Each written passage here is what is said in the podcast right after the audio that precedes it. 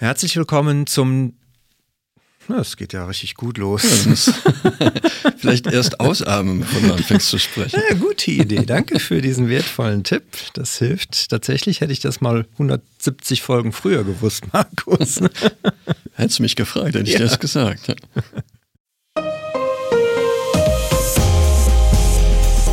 Herzlich willkommen zum Datenschutz Talk, Ihrem Podcast für die Themen Datenschutz und Informationssicherheit.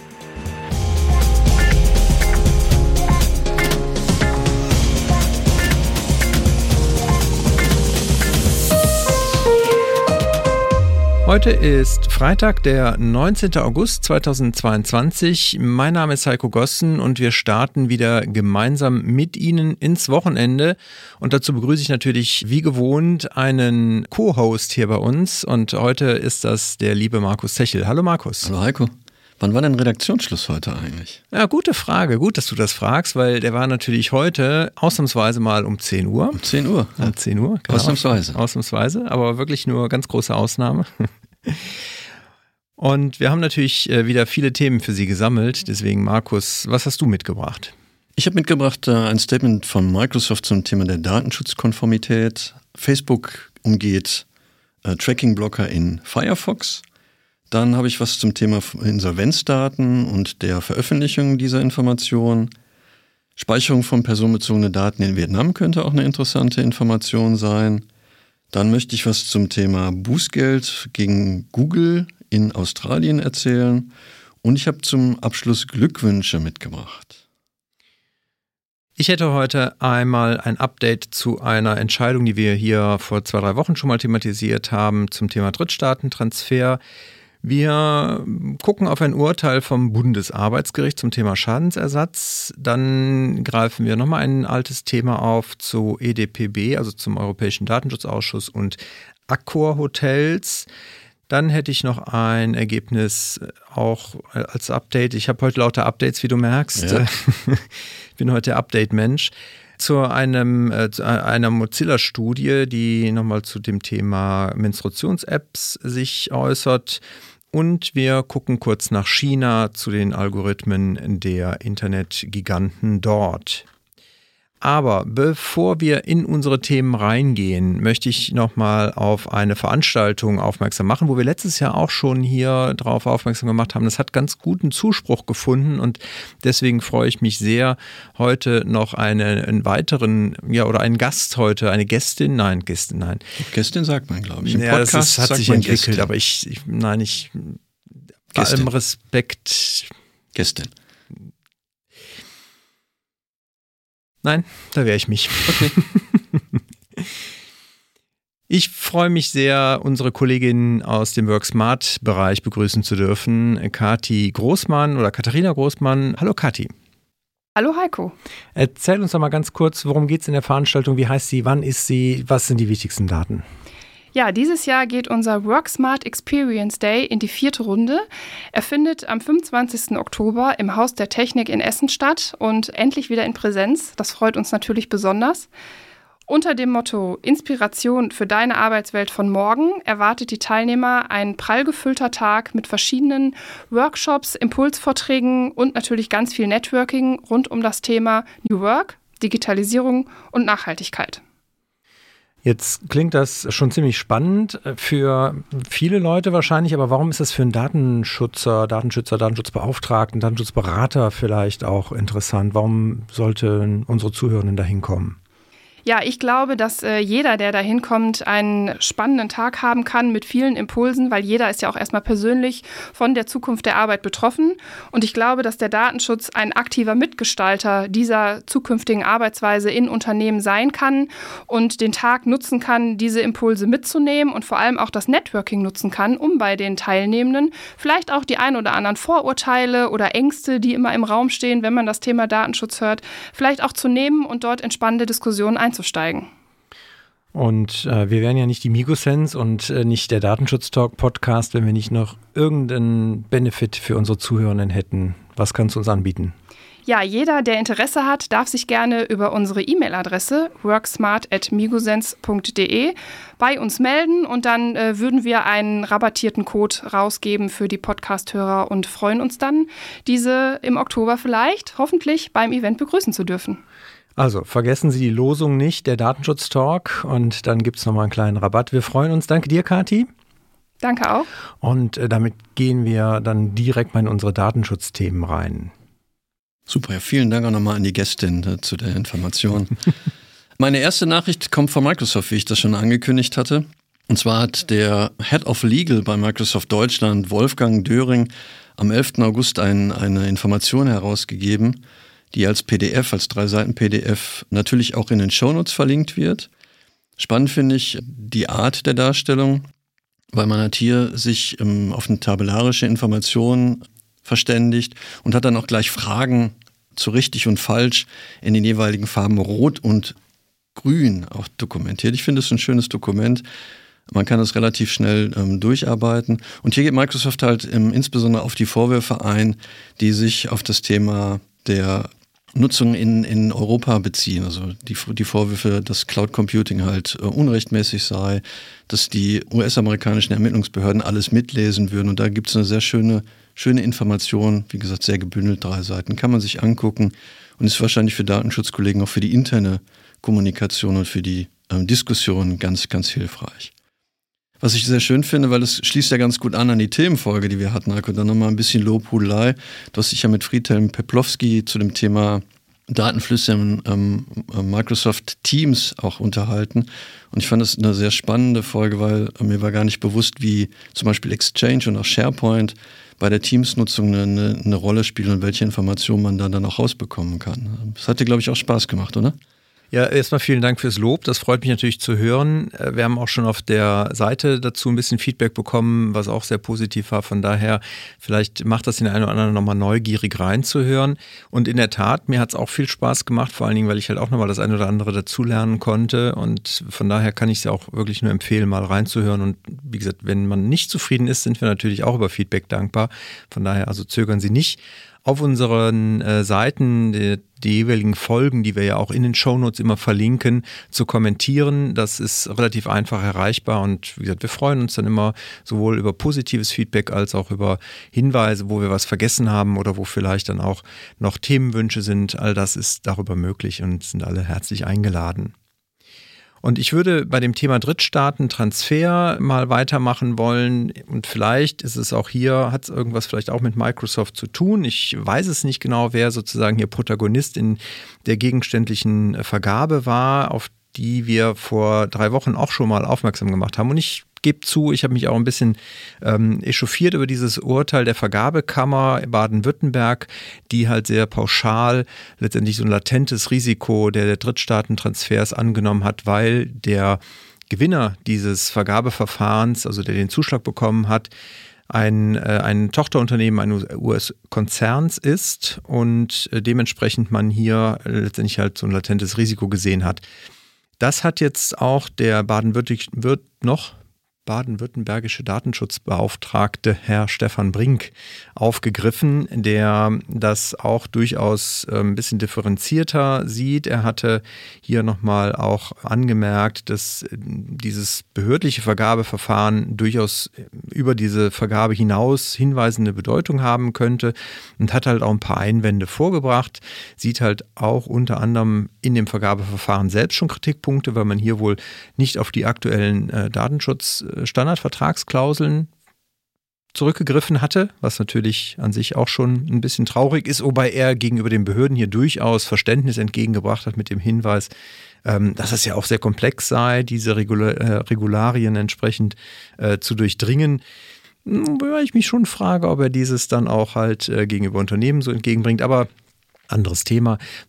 Er sagt schon, dass es recht zweifelhaft sei, dass die Kammer hier das Zugriffsrisiko und eine Datenweitergabe an US-Behörden einfach gleichsetze. Und äh, dass die Kammer halt schon übersehen habe, dass es halt hier Zugriffsrisiken gibt, die natürlich aber auch durch wirksame Gegenmittel wie technische und organisatorische Maßnahmen auch durchaus äh, mitigiert werden können. In die gleiche Kerbe schlägt äh, laut Heise auch ein Rechtsanwalt, der sich gegenüber der, der ähm, Frankfurter Allgemeinen Zeitung geäußert hat und der auch nochmal darauf hingewiesen hat, wie und das ist auch ein bisschen ja mein Kritikpunkt hier, der quasi immer direkt die Datenschutzverstöße der US-Tochterunternehmen in Europa direkt voraussetzt. Also die quasi davon ausgehen, äh, dass halt diese Unternehmen sich hier nicht an die DSGVO halten würden, was, gesagt, ja ein bisschen schon ein Vorurteil ist und dementsprechend fand ich das nochmal ganz gut, dass auch Herr Brink sich in diese äh, Richtung durchaus etwas kritischer geäußert hat. Das, äh, die Entscheidung war noch nicht rechtskräftig, das ist wohl immer noch so. Sie liegt im Moment beim OLG Karlsruhe, also beim Oberlandesgericht Karlsruhe zur Überprüfung. Und ja, wir sind natürlich gespannt, was dabei rauskommt und werden es hoffentlich nicht verpassen, diese Aktualisierung hier auch zu berichten. Herr Dr. Brink wird altersmilde, habe ich den Eindruck. Na, wer weiß so. Auf den letzten Metern nochmal, genau. Ich habe eine Nachricht mitgebracht, äh, die ich auch schon angekündigt hatte. Hier geht es um das Thema Facebook und Tracking. Heise hat berichtet, dass ähm, der Eindruck entsteht, dass Facebook gerne die Mechanismen umgehen möchte, die Firefox seit der Version 1.02 installiert hat. Hier geht es um das Thema Enhanced Tracking Protection.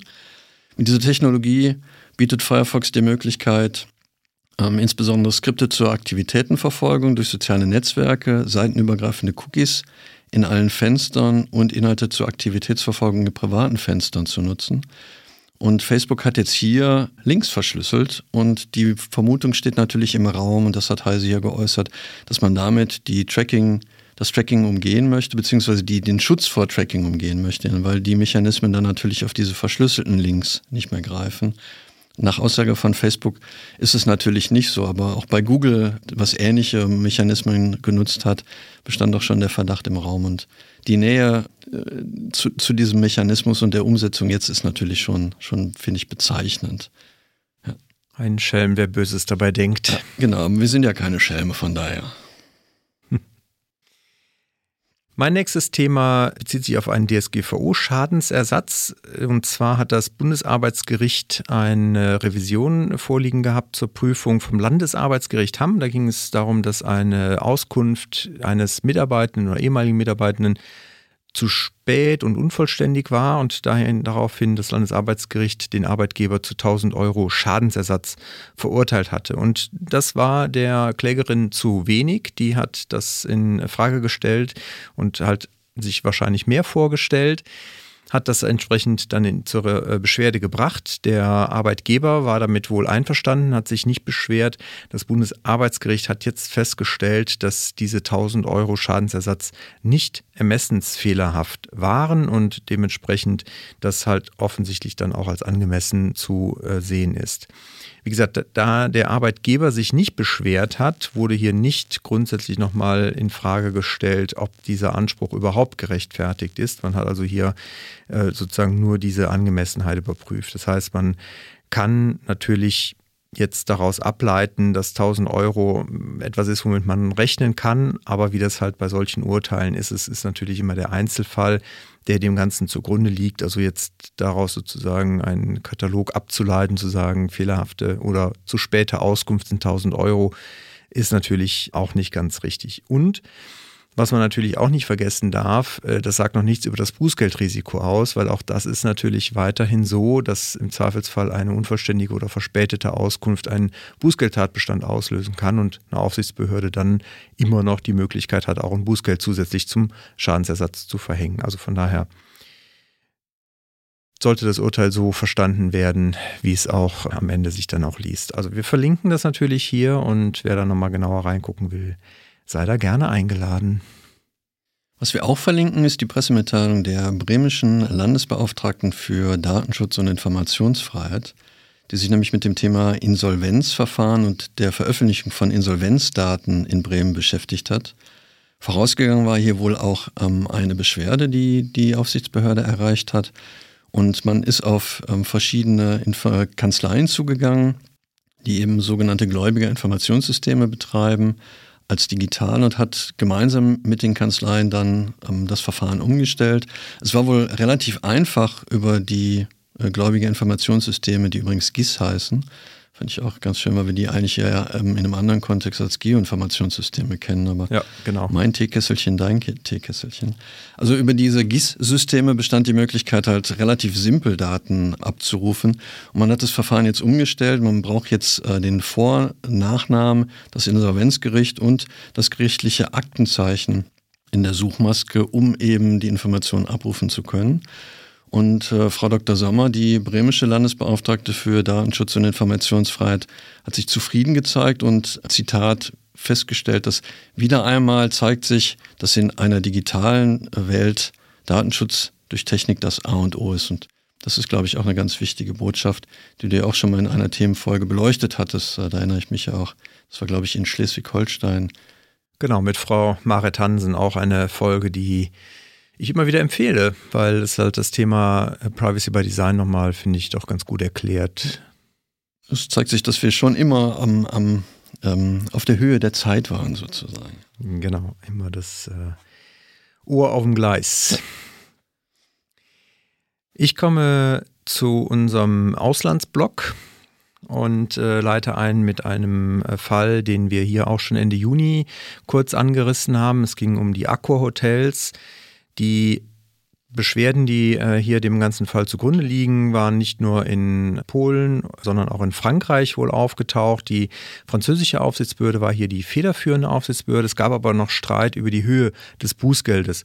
Und da hat sich jetzt der EDPB zu entschieden und äh, hat halt auch äh, entsprechend ausgeführt, warum man bestimmte Dinge halt jetzt so festgelegt hat. Unter anderem soll halt der Umsatz aus 2021 berücksichtigt werden und nicht wie die Knill das halt als mindernden Umstand herangezogen hat, dass halt die äh, Umsätze 2022 geringer ausfallen und man deswegen halt äh, ja, ein bisschen äh, weniger angesetzt hatte. Außerdem sei es halt nicht Aufgabe der KNIL, hier entsprechend zu prüfen, ob das Unternehmen letztendlich durch dieses Bußgeld gegebenenfalls wirtschaftlich nachher nicht mehr lebensfähig sei. Das Ganze ist jetzt halt gemündet dann in einem Bußgeld in Höhe von 600.000 Euro gegen Accor und ja, die müssen jetzt natürlich damit erstmal umgehen. Wenn man die Umsätze dann zugrunde legt, dann 600.000 Euro, ja. Was kann man dann über die Umsätze sagen, die, die das äh, Unternehmen dann gemacht hatte? Ja, aber zum Thema Bußgelder, Bemessung, auch basierend auf den EDPB-Guidelines, die wir auch jetzt seit äh, Sommer haben, oder seit Frühjahr, glaube ich sogar, ne? im April sind die sogar schon veröffentlicht worden, wird es wahrscheinlich, oder nein, wird es demnächst hier auch nochmal eine Themenfolge geben. Da kann ich schon mal ein bisschen neugierig zu machen. Ich fand auch diese dann tatsächlich schon bei der Aufnahme sehr spannend. Von daher freuen Sie sich.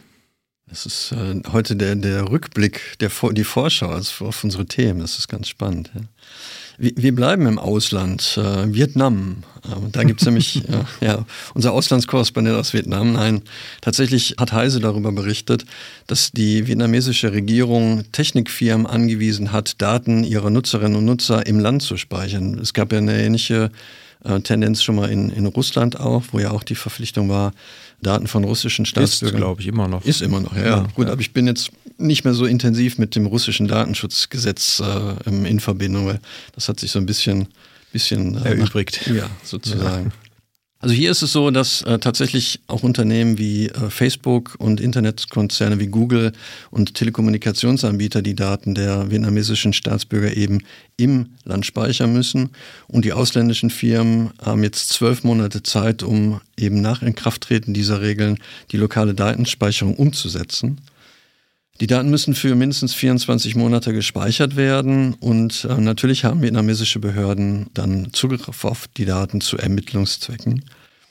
Nach Aussage von Heise, beziehungsweise Heise zitiert hier Reuters, haben sich die äh, Facebook-Mutter Meta und Google noch nicht zu den neuen Regularien geäußert, aber es ist ja noch ein bisschen Zeit bis dahin.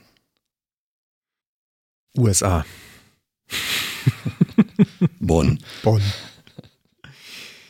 Nein, wir schauen einmal in die USA und zwar gibt es vom äh, Mozilla eine Studie zu einem Thema, wo wir natürlich auch schon mehrfach darüber berichtet haben.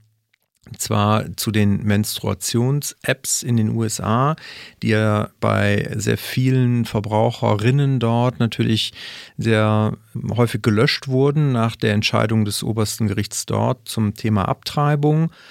Und jetzt hat Mozilla das halt nochmal auf den Prüfstand gestellt und das, was halt befürchtet wurde, dem ist halt auch so, dass sehr viele dieser Apps die Daten halt, also einerseits sehr viele Daten einfach sammeln und äh, gleichzeitig diese Daten halt auch durchaus weitergeben, auch an, an Behörden, aber auch äh, zum Beispiel an andere Konzerne wie Facebook.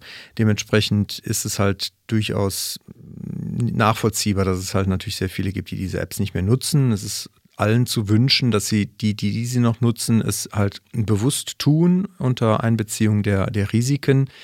Wir verlinken auch nochmal die ähm, Ergebnisse von W und V, die das halt veröffentlicht haben, wo man halt auch nochmal nachlesen kann, welche Apps und es gibt halt eine App, die halt auch äh, durchaus in der Best-of-Liste enthalten ist, wo man halt relativ gut abgeschnitten hat, dass man die sich auch nochmal angucken kann. Wer dann vielleicht auch in Europa diese nutzen möchte, der kann dann da auf jeden Fall nochmal nachlesen.